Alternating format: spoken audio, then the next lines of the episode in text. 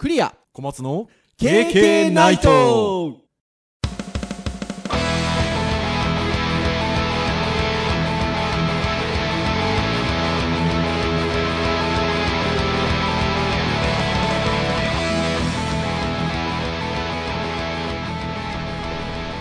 はい、えー、始まりましたね。えー、KK ナイト416回目の配信となります。はい、お届けいたしますのは東京稽古と松でございます。まあ、この始まりでということで、えー、今日はですね、もう一人の K ですね、えー、クリア先生なんですが、まあ、ちょっと多忙につき、ちょっと、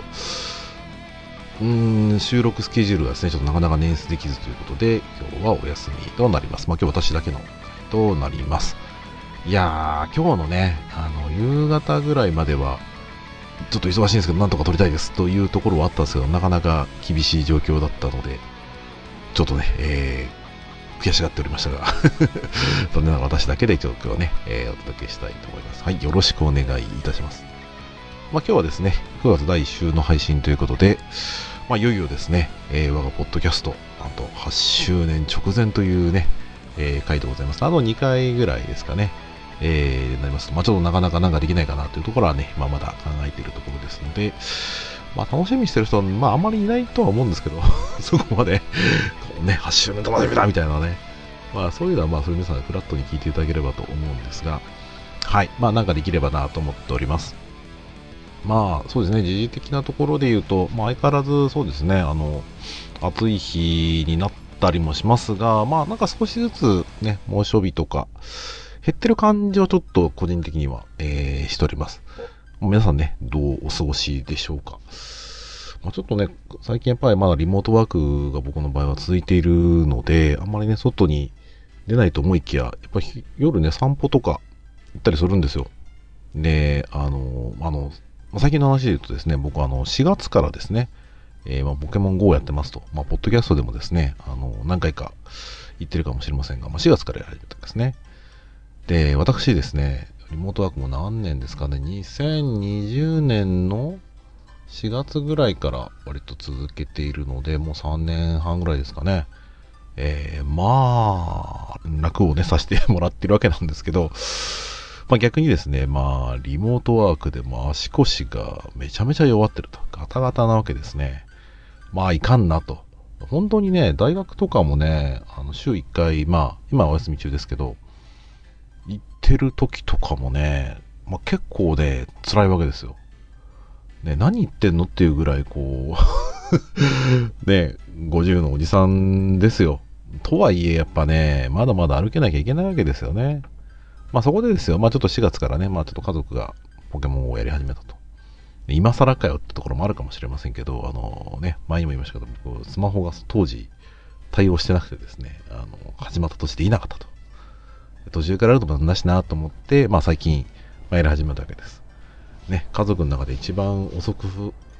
一番でもないのかな？遅く始めた方ではあるものの、今ではなんか僕ばっかりや、僕はね、なんか率先してやってるような感じでございますよ。まあおかげさまでね、あのまあ無駄にたくさん、無駄にって言うとあれかもしれないですけど、えー歩くようになりまして、えーおかげさまでだいぶね、あの、歩けるようになりましたと。ただ、えーっと、割ともう1万歩とか1万5千歩とか歩いてるとですね、まあ夏のせいなんでしょうね。あの、小村帰り。あの、もう疲れてくるとね、ビビビーって足がね、こう、小村帰りを起こしまして、しかもね、両足に走るんですよ。もう歩けないっていうね。はい。まあもちろん原因は、あの、まあ例えばその水分不足だったりとかね、水分もそのミネラル不足であったりとか、えーいうところがあって、そこはね、ものすごい気をつけてるんですよ。あとは冷えたりとかするとね、なるらしいですね。で、あとは僕はもう原因分かっていて、やっぱりあの、運動不足によるですね、筋肉の疲労が溜まってですね、まあ、神経伝達がちょっとこう、なんか、誤送信を起こしてるというかね、えー、非常にこう、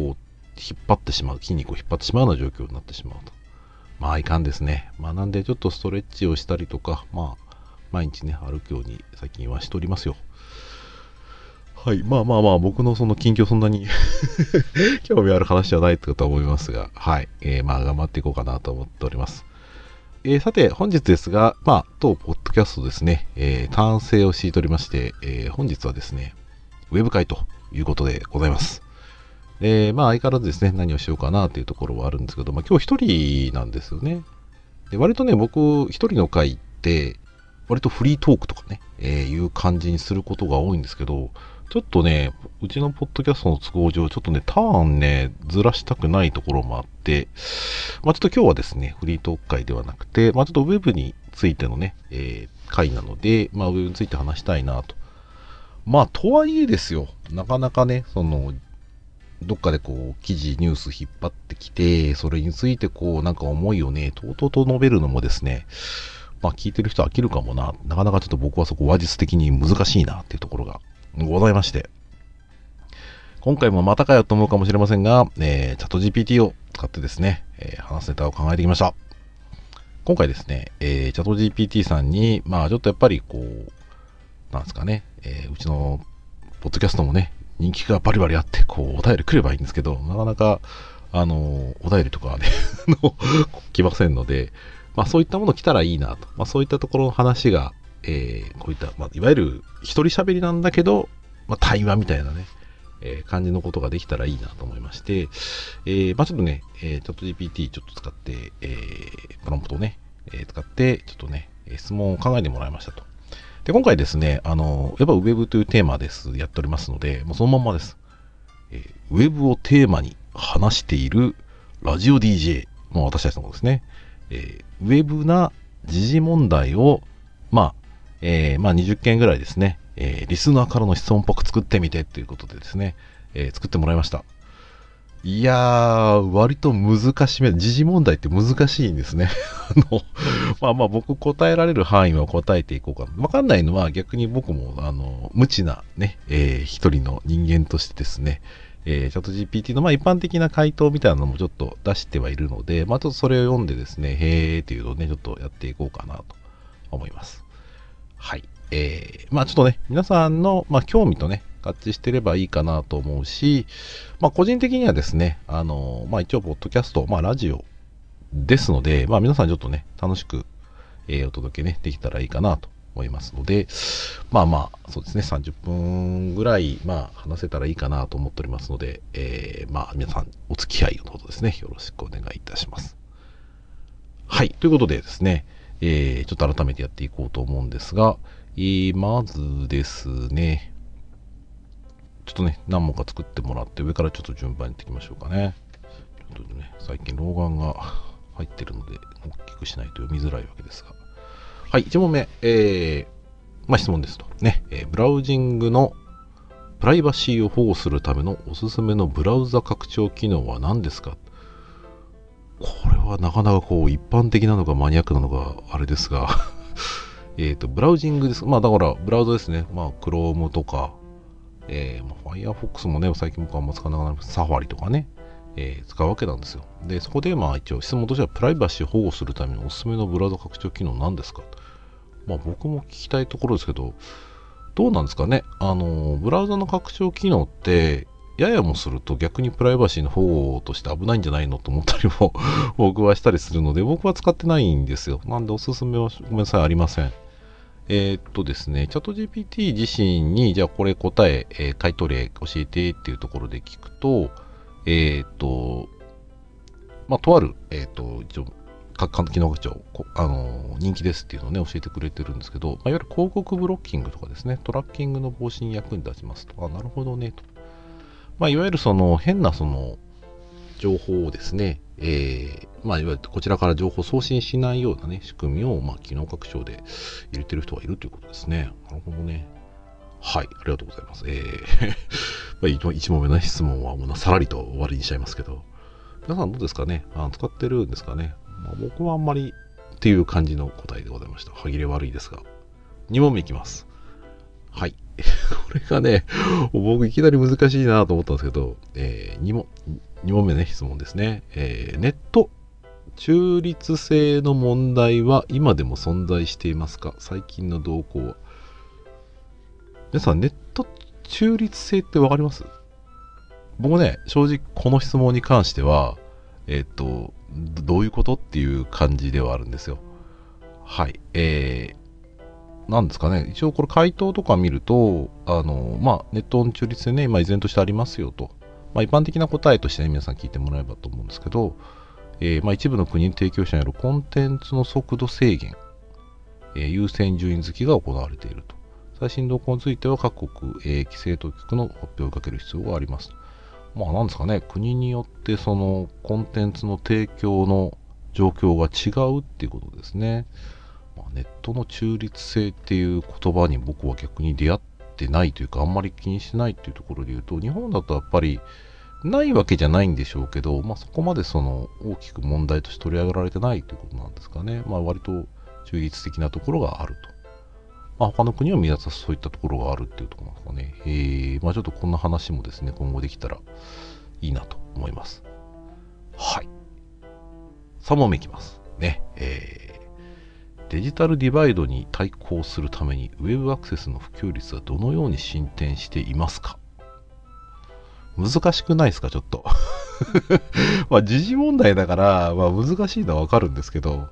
まあ、そもそもデジタルディバイドっていう単語がですね、僕聞き慣れないんで、もう早速ね、カンニングしちゃいますけど、ちょっとね、調べてみますね。デジタルディバイドって何ですか？デジタルディバイドとは、えー、我が国国内法令上持ちられる概念ではないが、一般に情報通信技術、特にインターネットの恩恵を受けることのできる人。ああ、そういうことですね。どのように進展してますこれちょっとね、回答例聞いてみましょうか。はい、えー、デジタルデバイドの対抗策として、政府や非営利団体によるインターネット接続の普及プロジェクトが増加しています。うんうん、また、低価格のモバイルデバイスデータプランの提供も行われていますと。なるほど。まあ、一般的な、一般的にその、ある人に特定して偏って、まあ、その、使える状況ではなく、みんな使えるようにしていきましょうということなんですかね。恩恵を受けられるようにということなんですかね。はい。まあ、総務省のホームページにも、その、PDF が出てますね。データルデバイドの解消というところで。うん、なるほど。こういう時事問題があるわけですね。やばいですね。今回ちょっと、ポッドキャスト的に、僕、ゆるすぎて、あの、このポッドキャスト有益じゃないっていう感じの 雰囲気が出てきそうですね。ちょっと、これはあれですね。順番にやっていくとまずいということよくありました。なので、えー、ちょっとバーッと見ていって、僕、あの答えられそうなところをですね、答えていこうと思います。はい。えー、この辺とか難しいな。Web3.0 とか、なかなか難しそうだな。ちょっと飛ばしましょう。はい。ああ、じゃあ8番の質問をちょっと読んでいきましょうか。えー、ワーキングフロムホーム、まあ、過去在宅勤務の未来についての予測と、それがオンラインコミュニケーションを与える影響について教えてください。いやー、僕も知りたいんですけど、えーとまあ、僕自身が今ですね、えー、まあ、在宅勤務ということをしていて、まあ、今後これの未来はどうかっていう話ですね。で、オンラインコミュニケーションに与える影響についてっていうことなんですけど、うーん、正直はわかんないですよ。本当にこのポッドキャストダメだ あ。まあまあすいません。ちょっとポジティブにいきますよ。はい。えー、そうですね。在宅勤務ってどうなんでしょうね。割と僕はもうここ3年やっぱりやってきて、まあ、やっぱりいい面と悪い面がどんどん見えてきたかなっていうふうに思うんですね。で、これは本当にもう業種、業態、えー、そういったところで、やっぱりその、合っているところ、合っていないところっていうのもあるし、えー、なんで僕自身は、携帯としては残ると思うんですけど、比率としてはちょっと下がるんじゃないかなっていうふうにちょっと感じております。で、なんですかね、もしかすると上がるかもしれないんですけど、僕はそういう意味だと在宅でね、恩恵を受けている部分もあるんですけど、やっぱりコミュニケーションの難しさであったりとか、そういったものが、あの、リアルで会う上でのメリットがすごい大きいなとも感じるところもあります。もちろんそれをね、追い尽くす未来もあるのかなと思うんですけど、まあ、僕の予測としては、えっ、ー、と、残るんじゃないかな。ただ、比率としては今よりも下がるんじゃないかなという感じをしています。で、まあ、もちろんその会社さんによってね、えー、週2回なのか3回なのか、それとも全部なのかね、まあそういうのあると思うんですけど、まあ、そこはもう業種、業態、会社の考え方によるかなって気がしますね。はい。で、それに対する、まあ、オンラインコミュニケーションによる与える影響について教えてください。まあ、これも僕もまあ、知りたいし考えていく内容だなと思うんですけど、えっ、ー、と、正直、えっ、ー、と、与える影響は、えっ、ー、と、あると思ってますと。で、それは、誰基準、いつ基準でまた変わってくるよなとも思っています。どういう意味かというと、僕みたいに、えっ、ー、と、まあ、まあ僕個人で仕事した時期も 長いので、まあ対面でお仕事するっていうことも割と長年やってるわけですよ。で、在宅も長年やって、今3年ぐらいやってるわけなんですけど、これね、僕今、僕のその後輩的な子が、まあ今ちょっと現場に行ってますけど、あの、入社して1年ぐらいは対面だったんですよ。で、その後の残り3年ぐらいは、えっ、ー、と、ずっと在宅だったわけですね。私も在宅の方が長いわけですよ。うん、だそれに関して言うと、それが普通の世代と、やっぱり、それが普通じゃなくて、今、えー、やってるっていう世代で、やっぱり感覚も違うだろうし、コミュニケーションの質も違うだろうなと思うんですよ。だから、僕は割とその何ですかね、オンラインコミュニケーションって、まだまだ、あの、未熟というか、なんだろうな、無駄がなさすぎるというか、もっとね、なんか、人と会うのと同じような感じで、えー、無駄が生まれたらいいのになとか、もしくは僕らがオンラインコミュニケーションする上で、外に出る覚悟と同じようなことをね、なんか持てるんだとしたら、オンラインコミュニケーションは馬鹿にできないなと思うんですよ。ただ今は、割とオンラインコミュニケーションって合理的だなと思うところがあって、えっ、ー、と、なかなかそれを理解した上で、えー、まあ、その、無駄なコミュニケーションという言い方をしていいのかあれですけど、業務外のね、ことを話す機会っていうのをやっぱり増やしていくっていうことを、なかなかしづらい状況だなと思うんですね。はい。ただ僕はそれはもう本当にうちの会社でやっているうちの一面でしか見てないので、まあ皆さんのね、あの、勤めてる会社ではまあどうなのか、やはり、影響があるのか、それとも、えっ、ー、と、そういったことはもう、ある程度予見してね、もうここはクリアしてるのか、まあ多分会社さんいろいろあると思うんですよね。まあそういったまた、なんかね、えっ、ー、と、知識が集まってきたら、まあ世の中ちょっとまた変わっていくかもなと思うんですけど、まあ正直ここに関しては影響は、えっ、ー、と、ありますと。で、それは 過去と比べたらもちろん、もう状況、環境っていうのは大きく違いますので、まあその面メリット、デメリットっていうのはいろいろ変わってるんだろうなっていうところですね。ふわっとした答えで終わってしまいましたが はい。えー、今のね、質問に関しては以上にしたいと思います。さて、リスナーの皆さんどうですか？このポッドキャスト大丈夫ですか？聞いてますか？はい。えー、まあまあ一応ね、えー、続けていきたいと思います。はい。えー、次ですね。9番、えー、オンライン教育の発展と教育分野へのテクノロジーの適用について話してみてください。うーん、なるほど。オンライン教育の発展ですね。どうなんでしょうね。僕、その、オンライン教育の是非ってなかなか難しいなと思っていて、えっ、ー、と、本当にこう、受ける、勉強する内容、それから教える人の環境、教えられる人の環境、それによって、まあ、なんか、いいも悪いも両方あるなっていう感じをしているわけですよ。なので、あの僕が言う、今から言うオンライン教育の発展っていうのは、ある意味、えっ、ー、と、発展はするんだけど、そこに進んでいくというよりかは、いわゆる対面の教育っていうところと、オンラインの教育と、まあ、二軸あると思ってます。だから発展はすると思うんですよ。うん。なんだけど、発展の仕方が、まあ、対面の授業ありきな感じになるのかなという感じはします。ただ教育って、あの、見ると結構幅広くなるので、まあ、何教育かによるかなと思いますね。はい。えー、で、テクノロジーの適用についてっていうのはちょっと正直僕もうん、なんて言っていいやらってところありますね。そこまで僕 ICT の部分でなかなかこう研究してるわけではないので、はい。で、まあまあまあ、一応、今後変わっていくだろうなっていうところで言うと、やっぱり、まあ AI じゃないですかね。まあちょっと GPT 僕も使ってるわけなんですけど、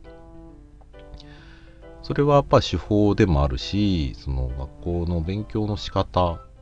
とかね、えー、まあ多分価値そのものもちょっとね、AI によって変えられるようなところも感じてはいますので、はい。まあ、なんで AI がやっぱり台頭していく、AI がまあ、当たり前のように入ってくる。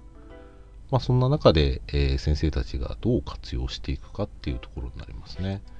まあ難しいですね。あの、夏休みのね、宿題なんかもね、あの、AI を活用したっていうのが、この間記事であって、まあそのちょっと、このね、ポッドキャストでも話したいなと思ってはいるんですけど、えー、そう、やっぱ使ってるんですよね。で、ただ使い方誤っちゃうと全くその身にならないなっていうふうに思ったりはするので、まあじゃあ禁止するのかっていうと、意味がかってないんだったらまあ禁止するのも一つありますし、えー、まあ、僕は有益なもんだと思ってはいるので、使い方っていうのをきちんと、まあ、教えられたらいいのかなと思いますけどね。はい、またふわっとした回答でございました。さて、えー、わあ、あれとあれですね。また質問いろいろ見ていきますが、えーと、やっぱなかなか時事問題難しい質問多いですね。ソーシャルメディアプラットフォームがフェイクニュースと戦うための取り組みについてどのように進行中です？進行中ですか？ああ、すいません。僕はその取り組みに関して集中、進行中の内容は知らないんですけど、まあ、ただソーシャルメディアプラットフォームとフェイクニュースっていうところに関しては、まあ、興味ある内容ではありますね。結局今 AI がね、発達してビジュアルも作れる。下手すると音声、映像、そういったものも本人になりすましてできちゃう。そうですね。えー、まあそのうちそのまあ、あの、見える未来としては、えー、フェイクかどうかを判定するツールだったりとかサービスが出てくる。で、それを超えてくるものが出てくる。まあそういう感じのなんかいたちごっこな印象はありますけどね。うん、でもなかなかここに関しては難しいですよね。何かその自分自身が、えー、まあ、フェイクじゃないっていうことを示すのってなかなか難しいと思うんですよね。信じる人は信じるでしょうしね。でもまあソーシャルメディアプラットフォームとしてはここはやっぱ課題として、まあ、あるべき問題なんでしょうね。うん。まあ本人の申請でね、そのピタッと止まればいいんですけどね、なかなか難しい問題ですね。はい、すいません。取り組み、どのように進行中ですか？僕も正直わかりません。はい、ちょっとこれじゃあ、チャット GPT の答えも見てみましょうか。えーと、10番、えー、ソーシャルメディアプラットフォームはフェイクニュースと戦うため、アルゴリズムの変更やファクトチェックを強化しています。まあ、簡易的なね、答えなんで、まあ、そう、そ、そうですねっていう まあ、そうでしょうねっていう感じですね。なるほどね。はい、えー、ありがとうございます。はい。えーと、じゃあちょっと、またちょっと次の質問を探していきましょうか。さてさて、えー、なかなか難しいなぁクラウドコンピューティング、H コンピューティング違いについて説明してください。ちょっとこれ答えられないな。マーケットプレイスモデルを採用するウェブサービスの成長について話してください。難しいですね。そもそも企画の質問をね、確認してるわけなんだから、ちゃんと進めろよって話はね、ありますけどね。はい。えーと、ちょっとじゃあ他の部分でなんか話せそうなんないかな。あ、ちょっとこれ見てみましょうか。18番、えー、クラウドゲーミングの将来展望とゲーム業界への影響について説明してくださいと。はい。クラウドゲーミング将来展望。はい。えー、クラウドゲーミングってどこまで行っていいのか分かりませんけど、どうなんですかね、オンラインで人と対戦したりとか、協力してゲームしたりとか、まあ、その辺とかもそうなんですかね？うーん、まあ、いわゆるバーチャル空間でコミュニケーションを取るっていうところに関してはいいと思いますし、まあ、ここでいうゲーミングとなるとどうなんですかね、対戦とかだと遅延とかそういったものも全部含めての話なんですかね。うん、将来展望、ゲーム界に影響。クラウドゲーミングと、まあ、コンシューマー向けのゲームについて話してるんですかね。もうちょっとチャット GPT のちょっと答えから意図をちょっと見てみましょうか。クラウドゲーミングが高品質のゲームをプレイ提供し、ゲーム業界新たなビジネスモデルをもたらす可能性がありますと。あじゃあ普通のゲームとちょっと分けた話なんですかね。まあ、ウェブの話で言うとそうなのか。ああ、すごいですね。もうちょっと僕は正直、その、ゲームに対する価値観みたいなのがやっぱりなかなか昔に比べて変わってきちゃったので、まあそこでちょっとね、皆さんそのゲームが好きな人、クラウドゲーミングとか好きな人がどういうこう、楽しみ方をしてるのかはね、正直わからないわけですよね。僕はもうなんか、昔は、なんでしょうね、自分が楽しいからやってたとかいうのが割と主でしたけど、最近はやっぱりなんか、自分だけ楽しむのっていう、なんかあんまりそれが面白くないというか、うん、やっぱり人とこう、そのゲームの話をできたりとかする、もしくはそういう、まあなんだろうな、ゲームの配信者、まあ、そういったものを見てね、自分も一緒に楽しめるみたいなね、まあ、そんな感じのことができるものだけやってますと。だ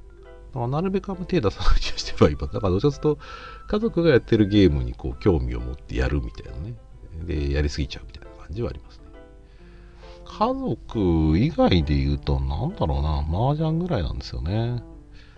はい。まあそんなおじさんがこのクラウドゲーミングのね、将来展望っていうのはなかなか答えられないわけですね。なるほどな。僕らちょっとウェブをテーマにしてるけど、ちょっといろいろ考えないといけないですね。はい。えー、じゃあもうちょっと時間的にもうちょっと、じゃあ最後にしましょうかね。20番の質問。はい。えー、と、未来のウェブ技術やトレンドについての予測、それが私たちの日常生活に影響するかについての考察をお願いしますと。またこれは難しいの来ましたね。はい。まあ、先にちょっとね、あの、覗いちゃいましょうか。チャット GPT のこれの、まあ、いわゆる一般的な答え。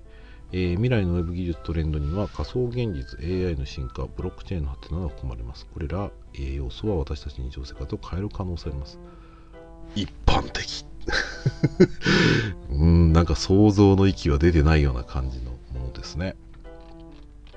はい。えー、まあね、こういうラジオの場なんでね、あの、こういう予測であったりとか、まあ影響する考察はね、全然言っちゃっていいと思うんですけど、どうですかね、皆さん、あの、ウェブ技術の将来、なんかこう、興味ってあるんですかね？僕は、えっ、ー、と、もうウェブって、そういうともうプラットフォームなので、その、もうなんかその技術だったりトレンドっていうのが僕らの、僕らの業界的にはね、お仕事だったりとか、そういったものは変わるものはあるんだけど、まあ、正直ここ10年、20年、こうなるんじゃないかなって未来を、まあ割とことごとく裏切られてきていて、なかなかその自分の予測する未来と、あの、ウェブの未来ってなかなか合致してないなっていうのは率直な意見なんですよ。まあだから予測しな、するの意味ないと別に思わないんですけど ウェブ技術どうなんですかね。うん。割となんか、その、精度としては非常に上がっているような感じはあるので、まあ、さっき本当にもう、チャット GPT 答えたように、AI が我々の生活にどう入ってくるか、まあ、そのプラットフォームが今のウェブの使い方からまあちょっと変わっていく。僕らがなんか割と苦労してやってきたことっていうのが割とこう選択肢としては非常に早い、え、それからまあ我々の思考に対して補助をしてくれるようなものが増えると。まあ日常生活にどの影響を与えるかっていうのがなかなかこれもねあの難しいというか えっ、とさっきも言ったんですけど本当に新しいテクノロジーってそこに与える影響ってその人の年代だったりその人がどう経験してきたかそれによってプラスにもマイナスにも僕は働くもんだと思ってるんですねそうだから AI が入ってきて便利になったって思うのはえっ、ー、と多分今までの仕事だったりとか経験している人が今までやってきた手間を大きく減らせるっていう意味だと思うんですよ。が便利になった。でもそれが今の子たち、ね、今大学生の子たちとかが入る世界においては、もうそれが当たり前なわけですよ。うん。当たり前の上に僕らの常識とは違う働き方だったりとか知識の得方をするっていうところで、えー、結果的に多分仕事はすごくはかどるんだろうなっていうところと、僕らが当たり前にやってきたことが、将来の若者は できなくなるんだろうなっていうところもちょっと感じるところはあります。はい。まあ、それはちょっとその、なんですかね、あの、プラスなのかマイナスなのかっていう話にはなりますけど、プラスにもマイナスにもあるんじゃないかなと思うんですよね。うん。いかんね。今日はウェブ、ビシッとこう楽しんでもらいたいと思ってはいましたが、話してみるとふわっと系の話ばかりですね。しかもね、時事問題をテーマにしたらね、めちゃむずいってことは今日はよくわかりました。最初はね、なんかね、ウェブの制作の学生とかをね、ロールした感じのものにね、したかったんですけど、割とね、ウェブデザイン系の問題がバーっと並んできて、やべえ、これクリア先生に来てえな、みたいなことが多かったので、ちょっと僕が答えるには中途半端だなと思って書いたんですよ。で、時事問題にしたら、それ見たことか。難しい質問ばかりでしたね。まあでもなんかこういうのをたまにやると、あの、今までその自分がウェブ使ってるようで、ウェブのそういう問題っていうものは、なんだろうな、使ってる範囲でしか見てないんだなっていうのはやっぱりよくわかりますよね。うん。まあ改めてなんか今後大事なことって、そういう、普段自分が見たいものを見ている世界から常にその俯瞰的にねこういったものもあるよああいったものもあるよっていうのがあの入ってくるなんかウェブの情報って二軸必要なんだろうなっていうふうに思うんですよ僕は。で一つさっきね言ったようにその自分の好きな情報を見るのも僕はネットだと思うし、えー、それからまあ僕の知らない情報が得られるっていうのもネットだと思うんですよ。で僕はやっぱり欲しい未来としてはその図書館、図書館っていうかね、本屋さんもう今ね、実店舗だいぶ減りましたけどね。やっぱ本屋って、あの、僕活字とか読むのはね、あんま得意な方ではないですけど、まあ漫画とかはね、好きですから、あの本屋行くとやっぱワクワクするわけですよ。で、自分のやっぱりその想像してなかった本とかにあったりすると、まあ嬉しいわけですよね。で、それが今のネットだとなかなか、その、自分が意図せなせない本に出会うっていうのは、まあ、レコメンドでね、あの、お知らせしてくれますけど、それはやっぱり、それを買った人はこういう人も買ってますとか、僕の趣味、趣向、傾向からね、えー、割り出してくれたりするもんなわけですよ。そう、だから新しいものをね、知ろうと思った時に、まあ、ある意味その、なんだろうな、誰も使ってない PC とかで改めて見ると、やっぱ僕の趣向の、コンテンツは出てこないわけですよね。でも使っていくうちにどんどん染まっていくんですけど。まあなんで、なんか将来的に僕がこう期待することとしては、その、いろんなリソース、自分の好きな情報を得るっていうチャンネルと、あえて自分が知らない世界だったりとか、新しく自分が好きになれるだったりとか、もしくは、えー、知らない世界をどんどん知れるような、まあそういうなんかチャンネルの検索だったりとか、えっ、ー、と、まあ、SNS だったりとかっていうところがあるといいのになっていうふうにはちょっと思いますね。少なくともなんかそういう、なんかもうどんどん視野が狭くなっていくようなウェブはちょっと嫌だなと思ったりしますね。はい。ということで、時事問題に関して切ってみましたが、全然生倉の刀でしたね。まあまあまあ、僕自身は割と楽しんでやってはいるんですけど、聞いてる方にはね、やべ、このポッドキャスト何も得られねえと思うとちょっとね、困るんですけど、あの、まあちょっとね、少しでもこう一緒に考えられて楽しんでもらえたらな、いいかなというふうに思って、今日は終わりにね、したいと思います。はい。一つでもなんかね、皆さん身になるものが、なんか残ったものがあればいいかなと思います。はい。えー、じゃあ以上といたします。はい、えー、KK ナイトですね、えー、毎週木曜日に配信をしております。えー、公式サイトですね、えー、ございますので、アクセスしていただきますと、えー、プレイヤーがありますので、そちらで聞いていただくことができます。はい、えー、もうね、400話以上あります。まあ、全部聞く必要もないと思いますが、興味あるものね、聞いていただければと思います。はい。えー、プラットフォームとしてはですね、Apple Podcast、Google Podcast、えー、Spotify などでもね、聞けますので、まあ、好きな環境でね、聞いていただけたらなというふうに思っております。はい。えー、ではですね、えー、今日のポッドキャストはね、以上にしたいと思います。はい。お届けをいたしましたのは、東京の稽古と小松でございました。はい。えー、次回ですね、えー、クリア先生ともね、また一緒に、まあ、あの話をちょっとしていきたいなと思っております。まあ、あの日というのは来週何があるか、ね、ガジェット界で、えー、ピンとくるものは皆さんあると思いますのでね、その話ができたらなと思っております。はい、えー、ではですね、次回は417回でね、お会いいたしましょう。さようなら。